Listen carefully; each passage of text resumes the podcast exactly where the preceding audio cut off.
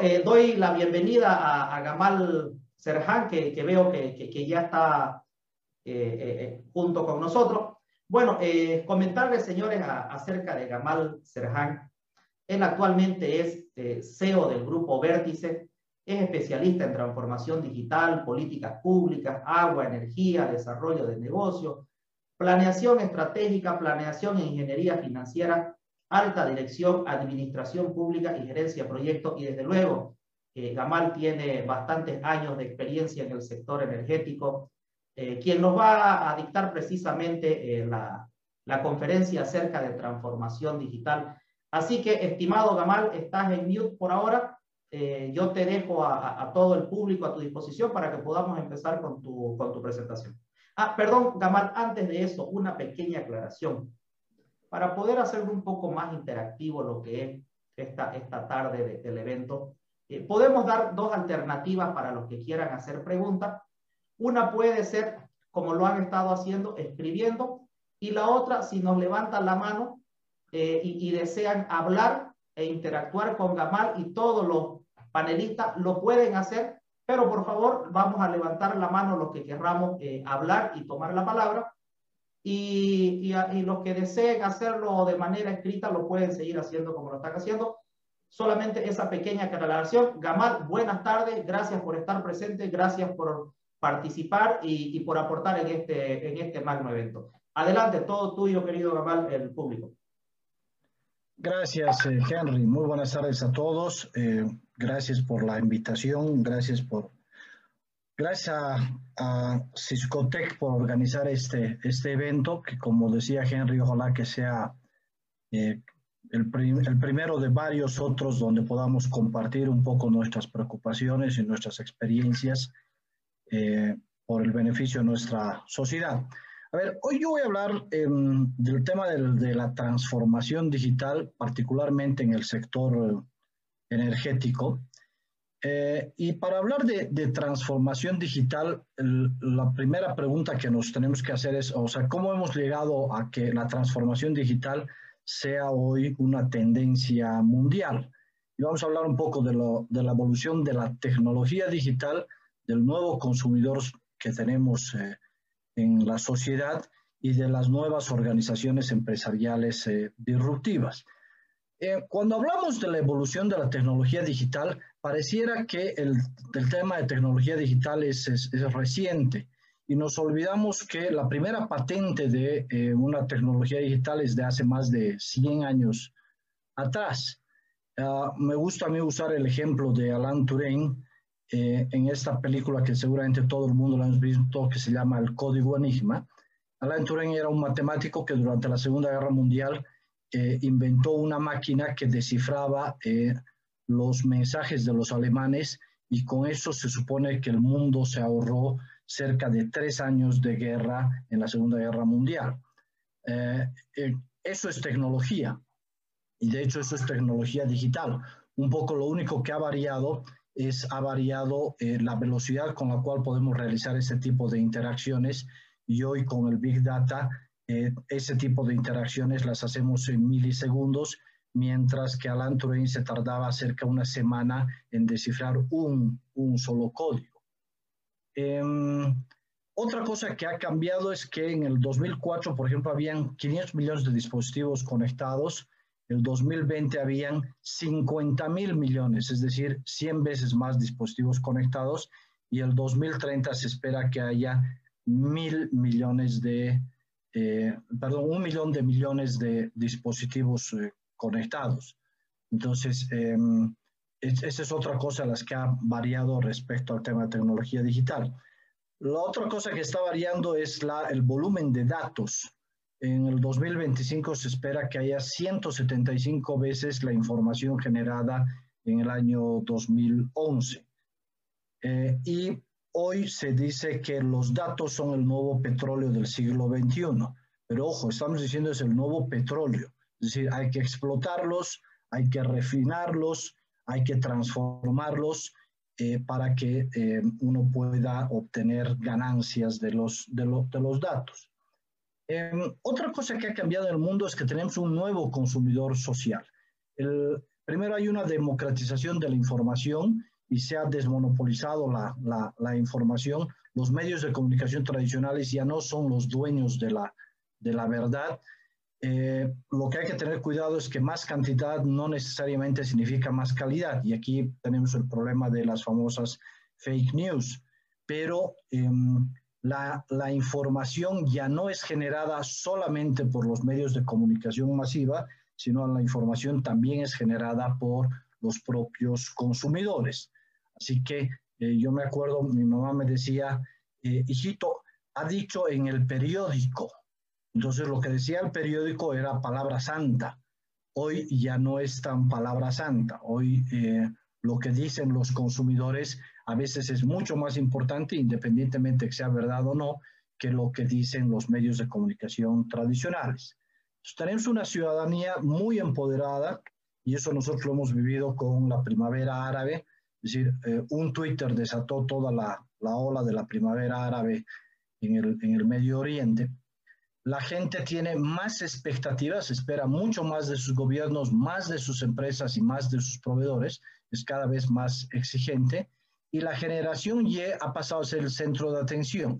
Antes, en mi casa, eh, mi papá o mi mamá eran lo más importante de la casa, hoy mis hijos son lo más importante de la, de la casa decir, nosotros hemos sido una especie de generación sándwich porque hemos pasado de ser, eh, de que nuestros papás sean el centro de atención a que nuestros hijos sean el centro de atención. Y de hecho, nosotros consumimos todo lo que nuestros hijos nos exigen que consumamos. Y eso es un cambio trascendental, en el, en el mercado. Eh, la otra cosa es que eh, todo debe estar personalizado. Es decir, si yo puedo eh, cambiar eh, la máscara de mi, de mi celular con hacer un clic, ¿por qué no voy a poder cambiar todo? ¿Y por qué no todo va a poder ser absolutamente personalizado? Es decir, como yo lo quiero. Ese es otro elemento sustancial. Y finalmente, la experiencia del cliente en tiempo real se ha convertido en el centro de eh, los negocios. Y eh, las redes sociales no se han equivocado cuando ponen eh, emoticons, porque las emociones son el centro de la satisfacción.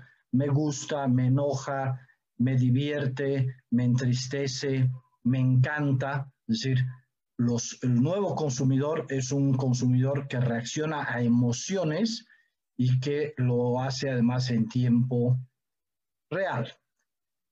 Em, también tenemos nuevas organizaciones empresariales, donde em, no necesariamente los, los, más fuertes o los, los las empresas eh, del establishment son las que eh, sobreviven, sino los que se adaptan mucho más rápido. A mí me encanta la, hay una película que se llama Los Crocs, donde el papá es un hombre muy fuerte y él protegía a la familia, pero los protegía manteniéndolos en la, en la cueva y de repente aparece un flaquito, ¿no ve?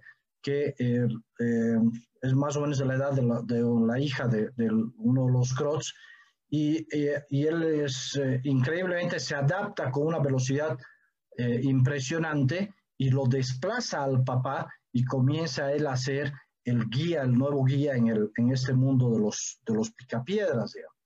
Entonces, em, me gusta usar ese ejemplo porque el que mejor se adapta al cambio es el que, el que sobrevive y no necesariamente el más, el más fuerte. Eh, de ahí viene un poco la, eh, la anécdota de David y de Goliat. Es decir, si David hubiese enfrentado a Goliat con las reglas del juego eh, tradicionales, mm, David no tenía ninguna oportunidad de, de, vencerlo a Goliat.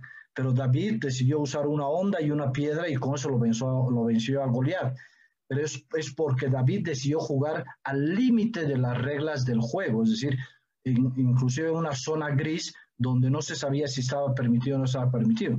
Pero lo cierto es que David venció a Goliat. Y eso es lo que sucede con las startups y con las empresas establecidas. Las startups emergen y juegan casi al límite de la legislación porque en muchos casos no hay legislación respecto a estos nuevos emprendimientos y eh, uno de los grandes problemas que tenemos en el sector eléctrico es que eh, nos regimos demasiado o las regulaciones son, son, son muy rígidas y eso nos impide muchas, muchas veces realizar una serie de operaciones eh, que nos impiden poder transformarnos digitalmente o modernizarnos como muchas veces nosotros mismos quisiéramos. Em, en los negocios tradicionales, el negocio define la estructura organizacional, mientras ahora es al revés. La organización define en qué negocios uno va a desarrollarse. Eh, las organizaciones exponenciales em, parten de un principio fundamental, que es que los recursos son abundantes eh, y no son dueños de activos tangibles. Un poco lo que nos decía Daniel, eh, ahora ya no se necesita comprar los paneles solares, ahora incluso yo puedo simplemente pagar como un servicio la energía solar y hacia ese lado estamos migrando. Las empresas, la empresa más grande de taxis del mundo, Uber, eh, no tiene ni un solo taxi, o la empresa más grande de eh, renta de, de, de, departamentos, Airbnb, no tiene un solo departamento. Entonces, hacia ahí estamos migrando. Y la otra cosa importante es que las nuevas organizaciones empresariales son colaborativas. Es decir, antes lo que se hacía era se guardaba como un secreto de Estado lo, el core del, negocio. Hoy lo que se hace es se comparte esta, esta información porque eso permite una especie de crecimiento exponencial. Si no, no hubiese sido posible, por ejemplo, que en menos de un año nosotros tengamos una vacuna contra el COVID. Ahora, ¿cuáles son las seis Ds de las organizaciones exponenciales o las organizaciones que generan cambios disruptivos? Lo primero es la digitalización. Eh, Steven Kotler y Peter eh, Diamond desarrollaron esta teoría de las, de las seis Ds, por cierto. Entonces, con la digitalización, y Daniel nos mostraba unas gráficas de lo que sucedía con, con el tema del teléfono, con las cámaras eh, fotográficas, eh, con la digitalización eh, al principio se, logró un cambio, pero el cambio generó al principio una serie de decepción porque el cambio era, pero no era lo suficiente como para que nosotros eh, estuviéramos eh, emocionados. De ahí vino la disrupción y la disrupción lo que ha generado es la desmonetización, la desmaterialización y finalmente la democratización de eh, las organizaciones. Eso lo podemos ver muy fácil en este gráfico y tenemos ejemplos en la música. Hemos pasado del LP al CD y del CD hemos pasado al iTunes o al Spotify. Es decir, si se dan cuenta en el iTunes o en el Spotify, yo no tengo, no, no tengo nada material, no, no tengo que pagar y está totalmente democratizado. Cuando lo original eran los LPs, los, los plays, tenía, lo tenía mi, tenía que tener mi aparato y tenía que tener mis discos y tenía obviamente que comprarlos. Lo mismo sucede con el tema de las fotos o finalmente con los, con los videos. Eh, ¿Cuántas empresas no quebraron que, antes alquilaban los beta o los VHS, de ahí pasaron a los Blu-ray y hoy tenemos empresas de Netflix o como Netflix o como Disney Plus o como Amazon Prime eh, que eh, lo, lo, que nos hacen es nos venden el, el contenido y está totalmente democratizado el acceso a este tipo de, eh, de servicios. O nos mostraba también Daniel lo que ha sucedido con los, con los teléfonos. Hemos pasado del teléfono analógico al digital y hoy a, primero el Skype, que nadie le daba bola, pero hoy al WhatsApp, al Telegram o al Signal. ahora, la transformación, ¿qué es la transformación digital? La transformación digital es un proceso eh, que encaran los negocios y que lo que busca es generar un nuevo valor y que utiliza las tecnologías digitales actuales y futuras para ofrecer este, este valor a, a los usuarios. La transformación digital tiene, digamos, eh, tres fases. Uno que es la digitalización, que es eh, transformar procesos eh, que se hacen de manera, de manera analógica o de manera manual a, procesos eh, digital, digitales. La segunda, que es la transformación digital incremental, que lo que busca es mejorar un proceso. Eh, y finalmente tenemos la transformación digital disruptiva, que lo que hace es cambiar el modelo de negocio, transformando la empresa y reinventando el, el core del, del, negocio. Entonces, lo que hay que ver es, eh, cuando uno encara un proceso de transformación digital, es si es que uno va a digitalizar, si es que uno va a hacer un proceso de eh, transformación digital incremental o si lo que uno está buscando es un, un proceso de transformación digital disruptivo. Pero para eso uno tiene que estar dispuesto a transformar el modelo de negocio y en muchos casos hay algunas empresas que no están dispuestas a transformar su modelo de negocio, pero corren el riesgo de quedarse como, como Goliat y que aparezca un David y que, y que los tumben y desaparezcan del escenario. Y, y, esto es muy, muy, muy común, digamos, en especial en sectores monopólicos como es el sector energético, oligopólicos, eh, donde em, como no pueden comprarle a muchos, eh, o por lo menos hasta antes no podían comprarle a muchos eh, el servicio o el, bien que yo, que yo proveo, entonces, ¿qué me importa? Yo me quedo en la comodidad de mi casa y eh, espero a que el cliente además se adapte a las reglas que yo he establecido. Entonces, em, pero, pero eso es un riesgo y ese es un riesgo que hay que evaluar si uno está dispuesto a correr o no. Y particularmente en el sector de energético, eh, obviamente está, está claro, un poco lo que decía también Daniel en su presentación, que eh, hay una especie de círculo vicioso donde estamos queriendo suplir el, la ineficiencia de la empresa incrementando el costo y al incrementar el costo lo único que estamos haciendo es, estamos motivando más bien a que emerjan varias empresas o varias startups y que ofrezcan alternativas en el sector de la, de la energía. Ahora, ¿qué es, el, ¿qué es la transformación digital disruptiva? Es un proceso que lo que busca es em, transformar la, la, organización y la vida de las personas. Ojo, esto es, esto es importante porque a veces se entiende transformación digital, entonces, ¿qué voy a hacer? Voy a generar mi paginita de Facebook, voy a tener mi página web, y a lo mejor saco una, una, una aplicacióncita. No, no. La transformación digital es una transformación de la organización y por ende no solamente de la organización, sino de las personas al interior de la, de la organización. Y para eso lo que se requiere es repensar el propósito estratégico, el modelo de negocio, la infraestructura tecnológica, los procesos operativos, y todos deben estar orientados al, Em, a la experiencia del cliente. El INCAE ha desarrollado un modelo de transformación digital disruptivo que em, yo lo he graficado de esta manera. Em, digamos, el corazón de un, de un, proceso de transformación digital disruptivo es eh, cuál es el propósito estratégico de la empresa. Es decir, qué le hace única a la empresa para que yo elija esta empresa eh, como mi proveedor de bien o de servicio. Entonces, esto es fundamental en un proceso de transformación digital. Lo segundo es que la cabeza tiene que definir cuál es la estrategia de, eh, de transformación. Hoy que está tan de moda las vías respiratorias, el, pulmón del, negocio es el modelo de negocio.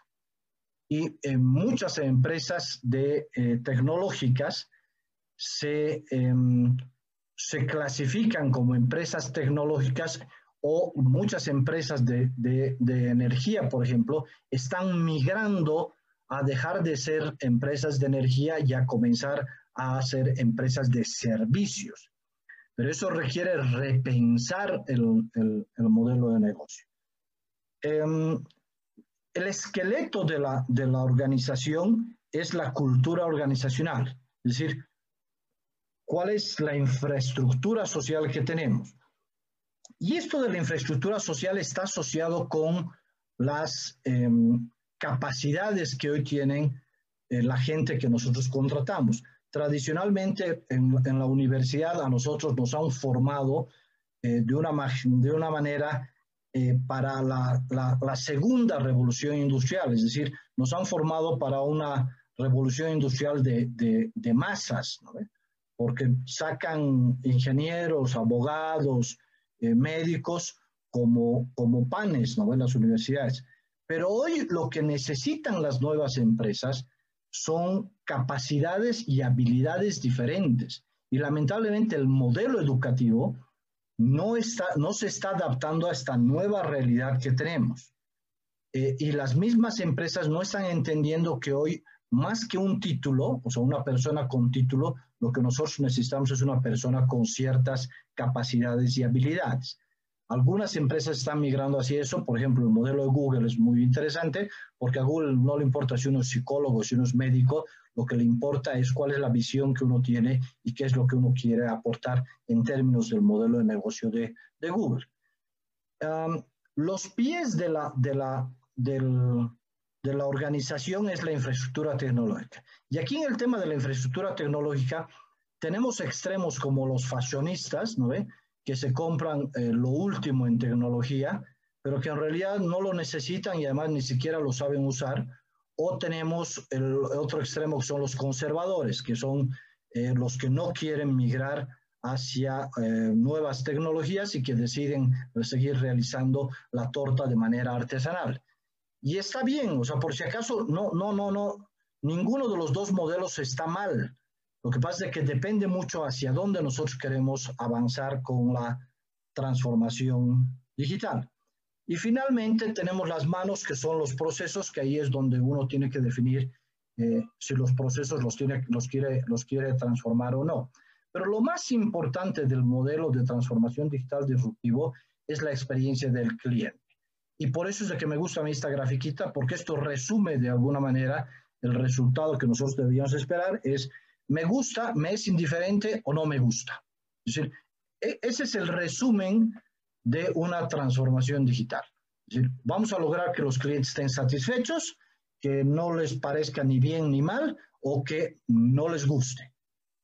Y ah, por eso es que todo debe estar dirigido hacia la experiencia del consumidor final.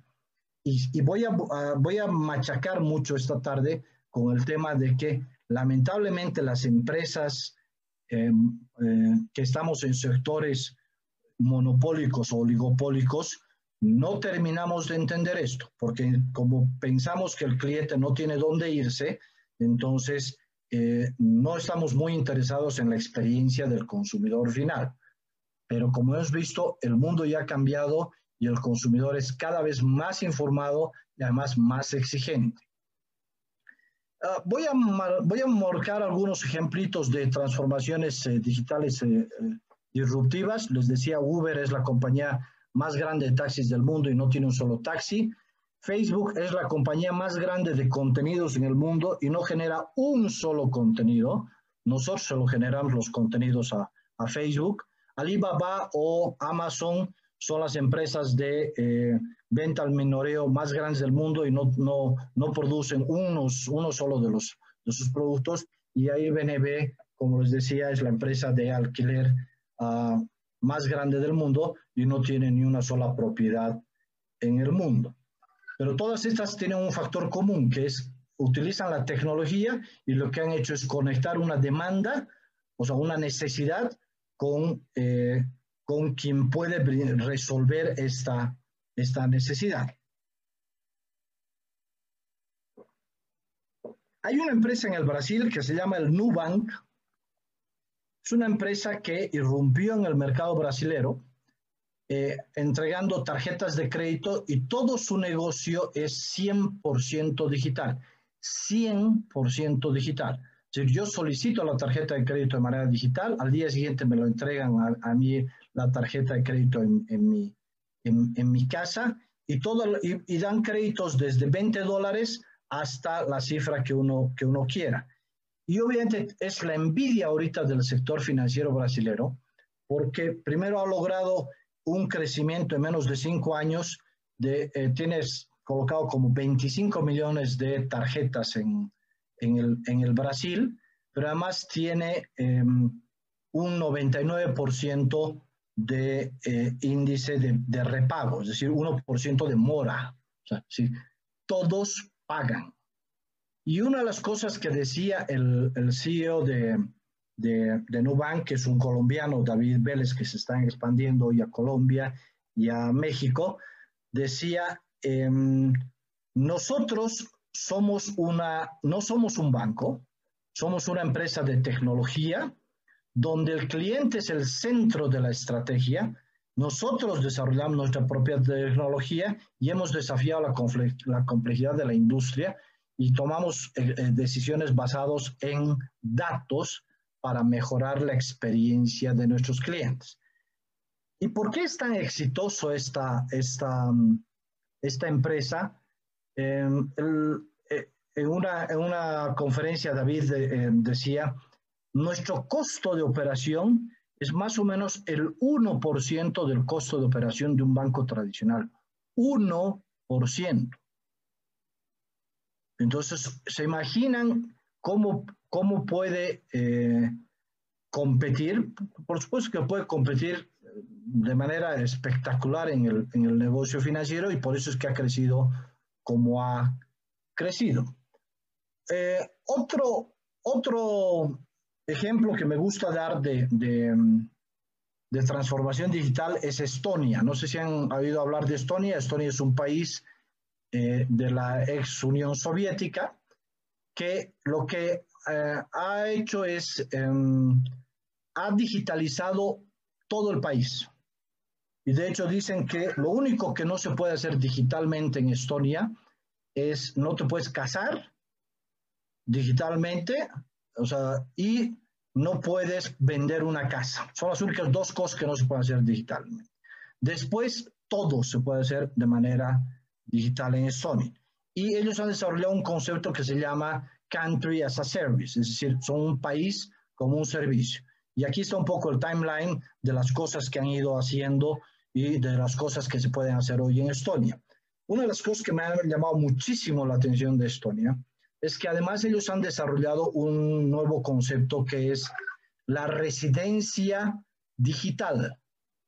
Es decir, yo puedo, yo viviendo en Cochabamba, puedo ser residente digital de Estonia y por lo tanto, al ser residente digital de Estonia, tengo todos los derechos de un ciudadano eh, de Estonia, puedo ser parte de la comunidad europea y puedo abrir una empresa en Estonia viviendo en Cochabamba. y eso va a cambiar el mundo. es, ese concepto va a cambiar el mundo.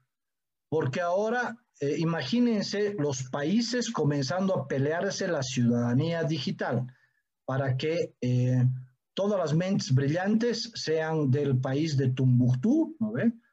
Eh, porque les van a ofrecer una serie de ventajas y no van a tener que estar físicamente en esos lugares uno va a poder estar, y, eso nos ha demostrado la, la pandemia, ¿no ve? Uno va a poder estar en la playa y puede estar eh, dirigiendo su negocio desde, desde la playa. O sea, ya no, el tema de, lo, de la presencialidad ya no es un requisito, ya simplemente va a ser un gusto.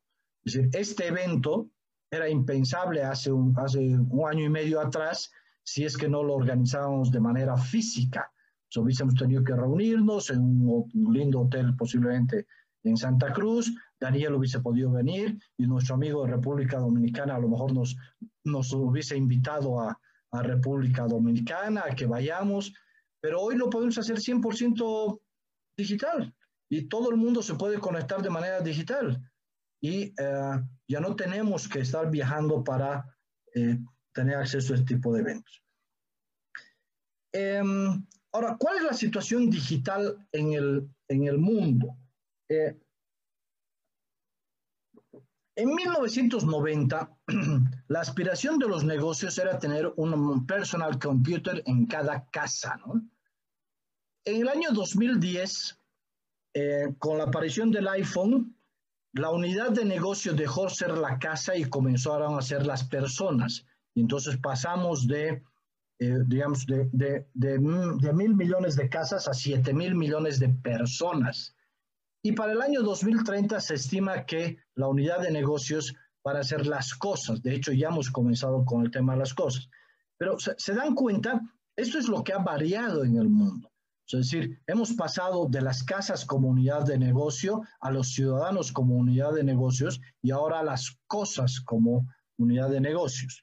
Y aquí hay una, una, una estimación de Cisco y Cisco dice que por ahí del año 2008-2009 se equilibró la cantidad de dispositivos y de, y de población en el mundo y que se ha ido incrementando eh, los dispositivos conectados en el, en el, mundo. Y les decía, para el año 2020 se tiene 50 mil millones de dispositivos, cerca a 8 mil millones de personas, y para el año 2030 se esperan que sean un millón de millones de dispositivos conectados. Entonces, hacia ese lado estamos avanzando en el tema digital.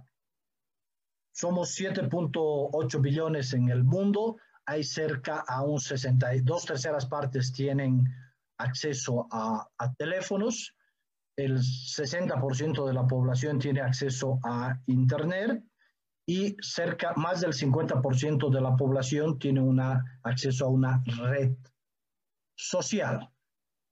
El mundo está lleno de, de oportunidades y de ser yo un negocio local, puedo convertirme rápidamente en un negocio mundial. En el caso de Bolivia tenemos 11 millones de personas, tenemos más del 100% de eh, teléfonos móviles, en muchos casos hay personas que tienen dos teléfonos móviles como si nada, tenemos un 47% de usuarios de Internet y cerca del 70% de la población tiene una red social. Entonces, si se dan cuenta, el mundo ha, ha migrado rápidamente. Ahora, ¿cuáles son los retos específicos en la industria energética? Lo primero que hay que hacer notar es que ha habido un desacople de la economía respecto al crecimiento de la energía. Es decir, normalmente estaba 100% asociado el crecimiento de la economía con el crecimiento eh, energético. Hoy ha habido un desacople. Ya no va a haber una linealidad, digamos, en términos del crecimiento económico de un país respecto al crecimiento energético. Lo segundo es que hay una tendencia muy fuerte mundial a descarbonizar la, la, energía y eh, eso significa que los proyectos que utilicen las fuentes fósiles no son precisamente los proyectos eh, mejor vistos por, las, por la sociedad y hay que rápidamente migrar a proyectos que sean de energía verde. Lo tercero es que em, si bien la industria energética fue de los primeros, eh, la primera industria en, digitalizar procesos, lo que ahora necesitamos es no solamente digitalizar los procesos, sino necesitamos transformar la cultura organizacional del sector. Insisto, nos hemos mal acostumbrado a hacer monopolios o oligopolios y eso ha hecho que nos, eh, nos quedemos muy cómodos en nuestros, en nuestros lugares y no hemos trabajado en innovación y no hemos explorado eh, nuevos rumbos. Lo, lo, cuarto es la descentralización. ¿sí? Ah, antes había un modelo 100% central y hoy ya no hay un modelo central energético. Y lo quinto es que van a comenzar a emerger nuevos modelos de negocio. Em, lo tradicional era en el tema de generación, por ejemplo, era, teníamos la generadora, la transportadora, la distribuidora y teníamos las, la población. Y hoy en el futuro no vamos a tener esta esta, esta configuración. Vamos a tener una configuración donde vamos a tener eh, la propia generación en los domicilios, en los edificios, vamos a necesitar mayor cantidad de almacenamiento, vamos a tener energía eh, inyectada al sistema desde los, desde los propios eh, domicilios, vamos a tener una gran emergencia de energía, de energía verde. Y todo esto requiere una serie de em, implementos y de nuevos negocios para que vengan a asistir a este tipo de eh, de negocios disruptivos en el, en el mundo. Em, me gusta mucho esta, esta, esta grafiquita que lo que hace es muestra la energía del, del futuro, porque si se dan cuenta, aquí nos está hablando de eh, cómo, cuál va a ser el comportamiento de los, de los usuarios. Vamos a tener, tenemos usuarios muy empoderados que quieren medir su consumo, su consumo a través de dispositivos móviles, que además quieren electromovilidad, que quieren tener todos sus dispositivos eh, conectados, que puedan eh, desde sus, celulares prender las luces de sus casas, apagar las luces de sus casas, tener cámaras instaladas, prender la lavadora, apagar la lavadora, eh, tener todo automatizado en las, en, en, las casas, pero además vamos a tener em, clientes que van a no, no solamente van a ser unidireccionales, sino van a ser bidireccionales porque van a poder aportar energía al sistema y también en algún momento van a recibir energía del sistema, pero van a tener que almacenar este tipo de, de energía. Entonces, si se dan cuenta, en la gráfica lo que está en, en, plomito es lo tradicional y lo que está en rojo es lo emergente vamos a tener negocios de distribución y almacenamiento de energía, de distribución y generación de, de, electricidad. Los vehículos eléctricos son hoy una total realidad y entiendo que nuestro amigo de la CRE nos va a hablar un poco de la electromovilidad y la nueva tendencia en el, en el mundo. Hoy, por ejemplo, se siguen eh, haciendo mantenimiento de algunas líneas de transmisión con eh, a través de sistemas tradicionales, cuando podríamos utilizar imágenes satelitales para ver el avance de forestación o algún problema con alguna plataforma en términos de desplazamiento o de deslizamiento o de hundimientos. Es decir, hay una gran cantidad de eh, cosas que se pueden hacer o el tema de las distribuidoras, por ejemplo, que tienen problemas con árboles en las propias ciudades para hacer el, el mantenimiento o las mismas generadoras entonces ya no estamos hablando de un negocio vertical, sino estamos hablando de un ecosistema bastante desordenado que va a cobrar vida propia y que nos está obligando a repensar nuestro modelo de negocio y a repensar cómo vamos a atender este nuevo modelo de negocio. Entonces, la transformación digital no es ya una ventaja competitiva, es simplemente una necesidad y aquí me quedo para alguna pregunta, mi querido Henry. Excelente, querido Gamal, muchas gracias por todo el aporte que nos has brindado y efectivamente eh, ya hay preguntas eh, en el público. ¿no? Eh, una de ellas, de hecho, preguntan cuál sería el primer paso para empezar con la transformación digital. En el, en el sector o en términos generales? En, em, el sector utilities.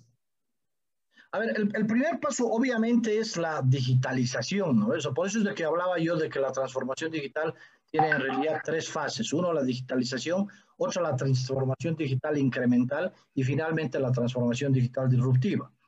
Para encarar el proceso de transformación digital disruptiva, insisto, hay que repensar el modelo de negocio y es probable que hay que dejar de ser eh, una generadora y habrá que pensar en, en ser una empresa de servicios, ¿no? Eh, o habrá que eh, invertir en otro tipo de, de, de, negocios, como por ejemplo fabricar luminarias LED. O sea, imagínense, por ejemplo, o sea, el mundo está avanzando. Vamos a, todas las ciudades deberían de cambiar sus luminarias por luminarias LED.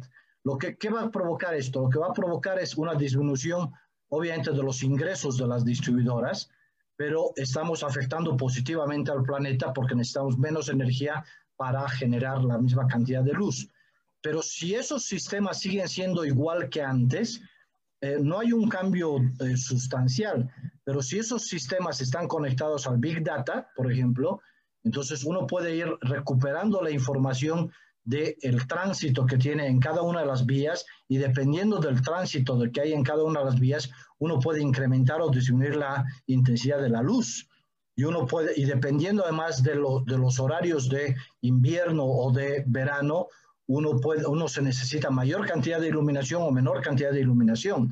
Entonces, eh, la transformación digital nos genera una ventaja eh, en términos de eficiencia energética, pero lo que, que les decía es, los datos hoy son el nuevo petróleo del siglo XXI, pero los datos, igual que el petróleo, nosotros hemos asistido a un hecho histórico, hemos asistido a que el petróleo no valga nada, cero. O sea, los datos tampoco valen, pero los datos transformados, refinados, explotados, uniformizados, estandarizados, tienen un valor muy interesante. O sea, yo les puedo garantizar que, por ejemplo, empresas distribuidoras ellos se fijan mucho en los ingresos, pero espacialmente no saben dónde están las personas que consumen menos o que consumen más y en muchos casos se llevan sorpresas muy grandes cuando cruzan sus datos comerciales con eh, sistemas de información geográfico y resulta que en zonas residenciales tienen consumos bajísimos, que no es coherente y que tiene mucho que ver con eh, fuga de ingresos. Entonces, ¿por dónde empezamos? Eh, Normalmente, digamos, lo lineal sería iniciar por la, por la digitalización de los procesos, pero em, la pregunta de fondo que hay que hacerse es si queremos seguir conservando el modelo de negocio o si lo que queremos es transformar el modelo de negocio hacia eh, un nuevo rumbo. Kamal, tengo la mano levantada de, de Cristian Daniel y de Marcos Velázquez, pero antes de darle eh, la palabra a ellos, porque hay una pregunta que calza justo lo, con lo que venías hablando, ¿no? Y, y vos y, vos ahorita hablabas precisamente de que los datos son el nuevo petróleo. Y la pregunta es, ¿qué también estamos explotando el Big Data de los usuarios para poder darle mayor transparencia en la facturación al consumidor final? Porque tú has visto de que, sobre todo en el tema del COVID, hubieron muchísimas denuncias, este, eh, hubo mucho problema y mucho relajo, por decirlo así, del consumidor final en el, en el tema de transparencia en la facturación, según ellos decían de que le estaban cobrando de más y todo demás. Entonces, este, ¿cómo podemos utilizar este petróleo precisamente para, para poder darle esa tranquilidad al usuario final? Es que lo primero que, tú has dicho, Henry, es vital, es la transparencia. Y para eso, eh, muy pocas empresas tienen, por ejemplo, una aplicación, o si tienen la aplicación, muy pocos usuarios saben que existe esta aplicación donde yo puedo ver mi consumo. O sea, hay una máxima en la transformación digital que es lo que no se mide no se puede gestionar, Henry. Entonces, lo primero que tenemos que hacer es medir todo. Para medir todo, eh, lo que se requiere es estar dispuesto a ser 100% transparente, 100% transparente con la gente. Y para ser 100% transparente, lo primero que hay que decirle al, al, al cliente o al usuario es, es, es, hay que acercarle la empresa a el cliente. Y una manera de acercar a la empresa al cliente es justamente utilizando los dispositivos móviles. O sea, un dispositivo móvil es una agencia de nuestra empresa en las manos de la gente. Y todavía no terminamos de entender eso. Es decir, aquí está la agencia. Yo ya, yo ya, por ejemplo, ya no necesitaría ir ni a la CRE, ni a Elfec, ni a De La Paz, ni, ni a ninguna distribuidora a hacer ningún reclamo. Todo yo debería de poderlo gestionar desde mi celular o desde una página, desde una página web. Insisto, en muchos casos tienen aplicaciones o tienen la página web, pero no hay un trabajo comunicacional de buscar acercar a, la, empresa con, los clientes. Eh, cuidado que eh, lo que nos pasó durante el COVID, que lo que se tomó una decisión desde mi perspectiva equivocada, que fue promediar el consumo de los últimos seis meses y esa es la factura que se, que se envió. No se envió el consumo. O sea, y eso casi genera una ola de protestas muy grande que podía tener consecuencias insospechadas. O sea, no nos olvidemos, en el caso de Cochabamba, por ejemplo, que hace muchos años atrás hubo una, la famosa guerra del agua, justamente a partir de una mala gestión de la información. Entonces, si las empresas no entienden que hoy el consumidor social, a diferencia de la guerra del agua que fue hace más de 20 años, eh, hoy tiene todo el poder en sus manos, eh, puede generar eh, grandes problemas para las empresas si es que no aprendemos a entender que nuestro consumidor ha cambiado sustancialmente y que lo que debemos de hacer es repensar la empresa y por eso necesita cambiar hasta la cultura organizacional al interior de la empresa, repensar la empresa en términos del cliente, de la experiencia del cliente.